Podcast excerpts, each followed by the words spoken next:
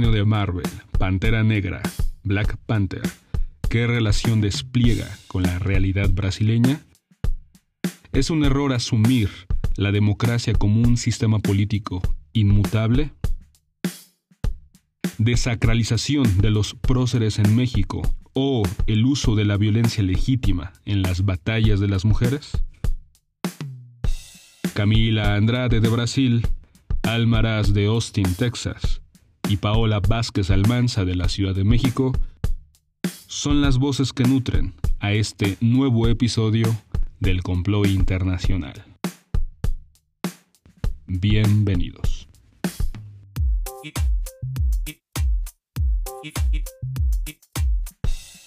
Yo soy Camila Andrade. Soy estudiante de doctorado en Ciencia Política en la Universidad Federal do Rio Grande do Sul, en Brasil, y en esta ocasión quisiera hablarte sobre un sueño que fue despedazado. La muerte de Chadwick Boseman, el Chichala de la película Pantera Negra, y su relación con la realidad brasileña.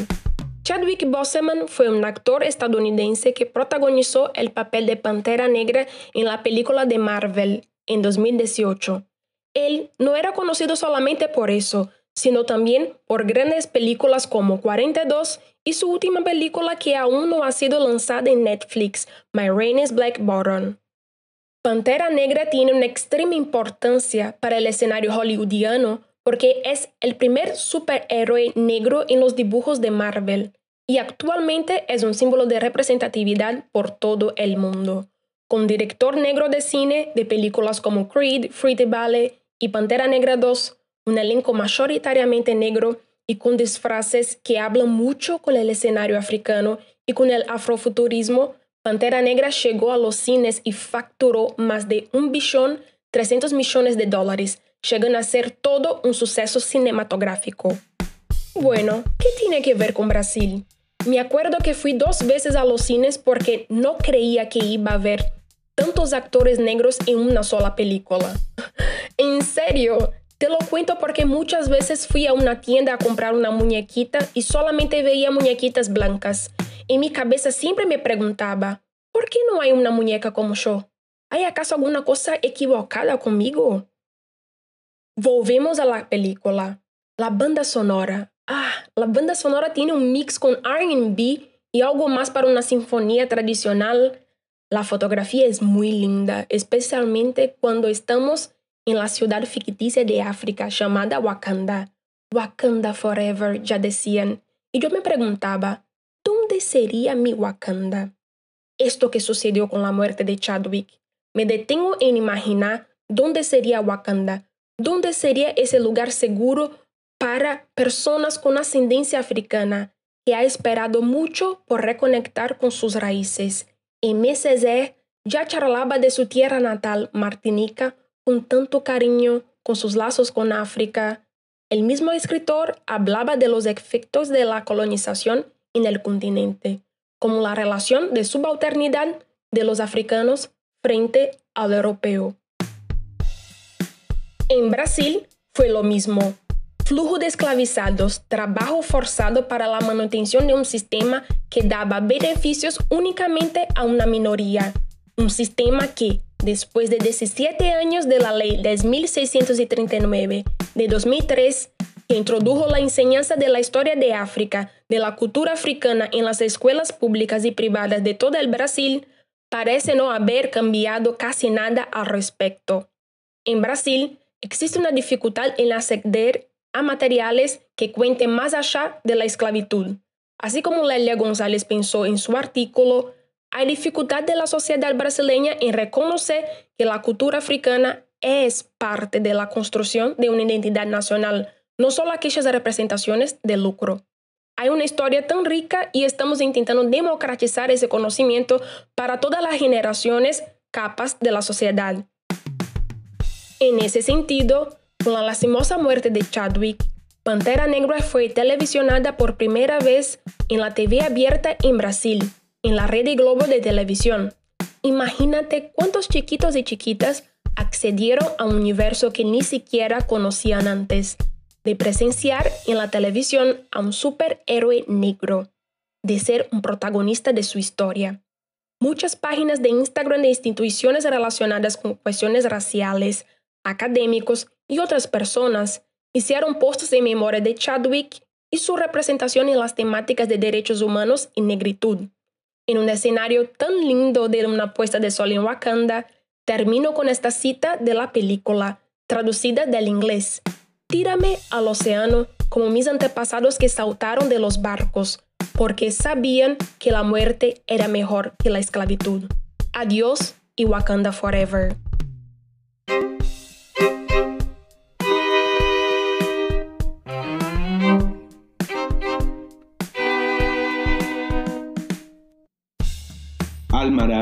Desde Austin. Muchos asumimos, quizás incorrectamente, que la democracia es algo estático que no va a experimentar más cambios estructurales. Algo en donde una vez que se ha llegado ahí, usualmente después de muchos esfuerzos y batallas, muchas veces sangrientas, permanecerá sin cambios fundamentales. Desafortunadamente no es así. Esto desconcertantemente lo estamos viviendo en muchos puntos del globo, en los Estados Unidos con Trump, Orban en Hungría, Bielorrusia, Inglaterra, India, Francia, Bolsonaro en Brasil, Duterte en las Filipinas y muchos otros cuyas plataformas políticas e ideológicas son similares entre sí, de derecha y nacionalistas presentándose como los defensores de la religión, de sus supuestos valores nacionales y de la ley y el orden, entre comillas, con extrema animosidad e intolerancia contra el resto de la sociedad. Notablemente los grupos etiquetados como elitistas liberales, sus opositores políticos e ideológicos, inmigrantes particularmente musulmanes, la prensa y comunidades de distintas orientaciones sexuales. Los fanáticos terroristas que han realizado ataques de asesinato en masa en Noruega en 2011, en Charleston, Carolina del Sur, donde un joven mató a nueve personas negras dentro de su iglesia en el 2015 el ataque a una sinagoga en Pittsburgh en 2018, en Nueva Zelanda, El Paso y Dayton, Ohio el año pasado, tienen en común que comparten la misma plataforma de ideas de los partidos y organizaciones de ultraderecha conservadores, nacionalistas, supremacistas, resueltos a utilizar violencia letal. COVID, entre otros desequilibrios, ha puesto en peligro muchas de las ganancias democráticas obtenidas con sangre, sudor y lágrimas. China y Rusia no son países democráticos, pero de igual manera han usado la pandemia para consolidar su poder, persiguiendo y reprimiendo a sus opositores y demandas de cambio de distintos sectores de sus poblaciones. La historia reciente, los últimos 100 años, nos muestra que la democracia puede florecer, pero también puede ser cambiada dramáticamente o extinguida del todo. Las causas que conducen a una u otro son paradójicas, difíciles de entender y dinámicas. Japón, por ejemplo, es ahora considerado un país democrático después de haber sido autocrático y militarista en extremo en la Segunda Guerra Mundial. La tragedia aquí, sin embargo, es que un acto de destrucción extrema, por primera vez visto por la humanidad, el lanzamiento de las bombas atómicas en Nagasaki y en Hiroshima, forzó un cambio extremo de un Estado militarista a una sociedad democrática. Otro ejemplo donde el péndulo osciló en ambas direcciones en un periodo corto de tiempo fue el del partido de Hitler Nacional Socialista, cuyo ascenso al poder fue hecho destruyendo una de las democracias más vigorosas de Europa después de la Primera Guerra Mundial, persiguiendo al resto de los grupos políticos intelectuales, homosexuales, la población judía y otras minorías, y comenzando su reino de terror, primero dentro de Alemania y Austria, y después en los países conquistados, cometiendo uno de los crímenes quizás el peor, más abominables contra la humanidad. Una vez derrotado el fascismo, Alemania se convirtió, o mejor dicho, fue forzada a convertirse en uno de los países, al igual que Japón, más pacíficos y democráticos de, nuestra era presente.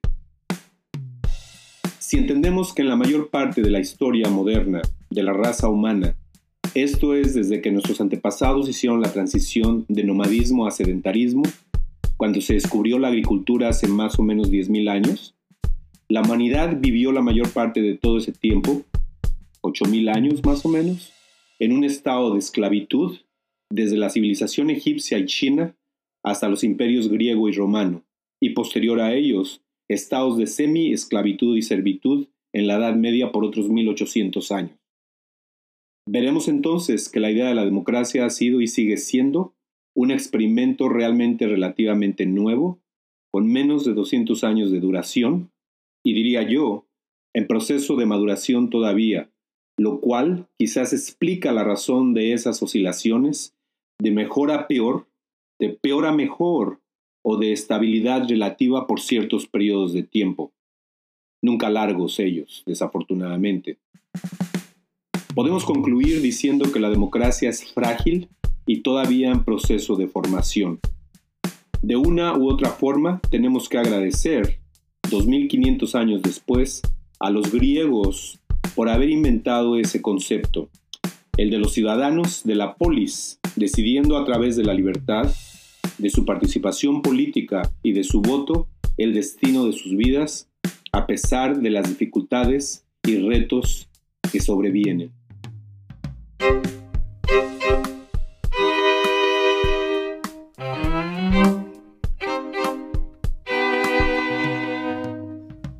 Hola, saludos a todos y todas. Mi nombre es Paula Vázquez Almanza y les voy a hablar sobre la desacralización de los próceres y la lucha de las mujeres en México. En días recientes, un grupo de mujeres que lucha en contra de la violencia de género en México tomó las instalaciones de la Comisión Nacional de los Derechos Humanos ubicada en la capital del país. La ocupación es una reacción a la ineficiencia de las autoridades y a la falta de respuestas.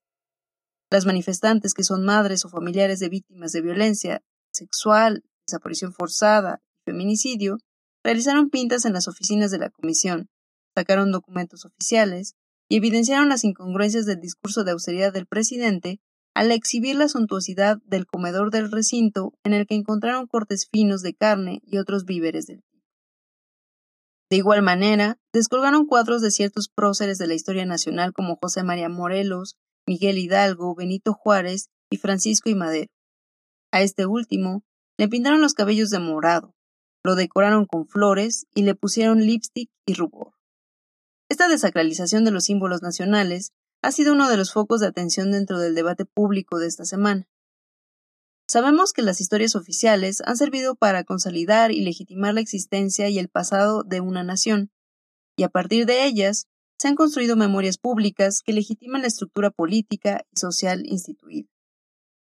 Hay quien dice que una nación es solo la fe en un relato compartido. Si esto es así, tal parece que las mujeres y otros grupos históricamente excluidos ya no están dispuestos a seguir compartiendo y reproduciendo estos relatos oficiales. La desacralización de las historias oficiales a través de la parodia y el humor ha sido una excelente forma de lucha, de apropiación, una manera de cuestionar imágenes paradigmáticas una estrategia para evidenciar la artificialidad de la historia oficial y para ayudar a visibilizar a todas esas personas ausentes en las narrativas y proyectos nacionales. Lo que más preocupó al presidente López Obrador sobre la ocupación de la Comisión de Derechos Humanos fue la vandalización del cuadro de Francisco y Madero. En una conferencia de prensa, afirmó que no se podía justificar la ridiculización de uno de los próceres de la historia oficial. El presidente aseguró que quienes habían maltratado el cuadro o no conocían la historia o bien eran conservadores. Asimismo, lanzó la hipótesis de que posiblemente detrás de la toma de la comisión había una campaña de desprestigio contra su persona y su gobierno.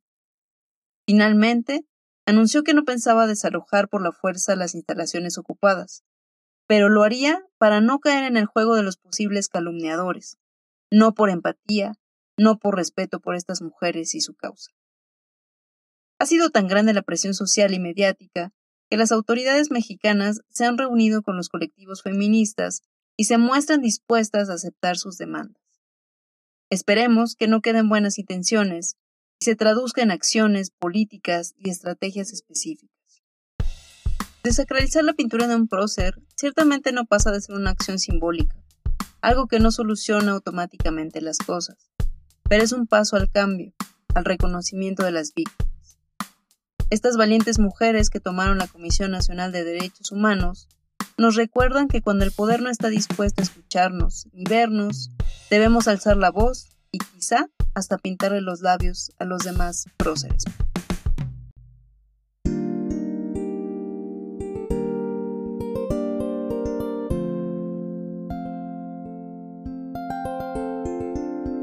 Hemos llegado así al término de este episodio. Ahora puedes contactarnos en Instagram siguiendo al Complot Internacional.